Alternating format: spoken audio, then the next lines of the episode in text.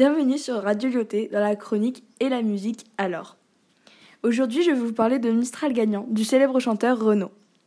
Renaud, de son vrai nom, Renaud Séchant, est né le 11 mai 1952. Il a donc 68 ans.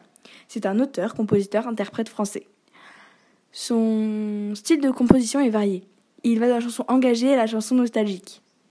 Il a influencé beaucoup de chanteurs de toutes les générations qui continuent de lui rendre hommage, comme par exemple Jean-Louis Aubert, Nicolas Sirkis du groupe Indochine, Bernard Lavillier, Thomas Dutronc, Arnaud, Arthur H, Benabar, Calogero, Olivier Ruiz, Nolan Roy, Grand Corps Malade, Cœur de Pirate ou encore Louane.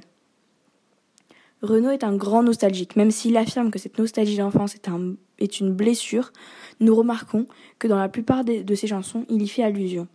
Revenons sur le magnifique texte qu'est Mistral gagnant. Cette chanson est un parfait exemple de ce que je disais tout à l'heure. Elle est sur le thème de la nostalgie d'enfance de sa fille, Lolita. Un mystère plane tout de même sur la raison de l'écriture de cette chanson.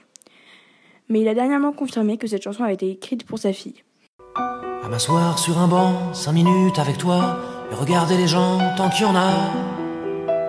Te parler du bon temps qui est mort ou qui reviendra, en serrant dans ma main tes petits doigts.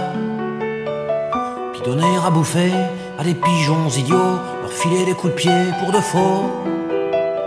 Et entendre ton rire qui lézarde les murs, qui sait surtout guérir mes blessures. Et si nous observions d'un peu, peu plus près ce magnifique texte? Tout d'abord, intéressons-nous au titre Mistral gagnant. Le Mistral gagnant est à l'origine une sorte de bonbon.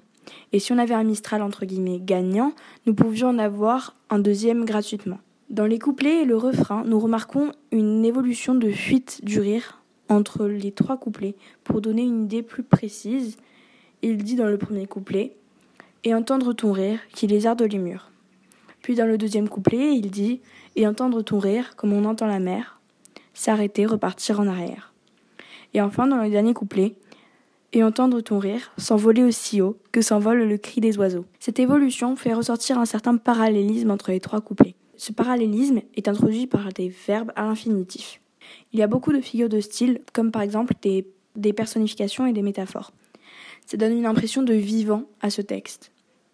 Comme par exemple, et entendre ton rire, comme on entend la mer, s'arrêter, repartir en arrière, qui est une personnification de la mer. Il y glisse également des termes familiers comme bouffer ou encore godasse. Personnellement, je pense qu'il y a glissé ces termes pour rappeler son côté loupard qui est sa marque de fabrique. On y retrouve aussi des choses que font les enfants, comme leur filer des coups de pied pour de faux, ou encore et sauter dans les flaques pour la faire râler. Il parle également beaucoup du rire, mais nous avons l'impression qu'il en parle comme si c'était l'un des privilèges de l'enfance, et qu'une fois adulte, c'est une interdiction. Cette chanson est très touchante, que ce soit au niveau texte ou de la mélodie, ou encore pour le choix de l'instrument, qui est le piano. En parlant de mélodie, on remarque que c'est une mélodie qui se répète mais avec quelques variations de notes. Comme par exemple dans cet extrait.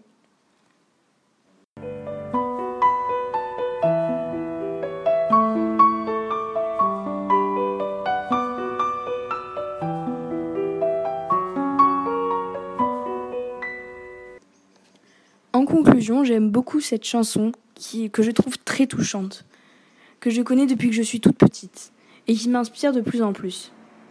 L'un de mes passages préférés est Si moi je suis barge, ce n'est que de tes yeux, car ils ont l'avantage d'être deux.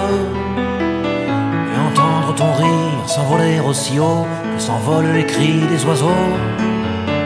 Te raconter enfin qu'il faut aimer la vie l'aimer même si le temps est assassin et emporte avec lui les rires des enfants les Mistral gagnants, les Mistral gagnants.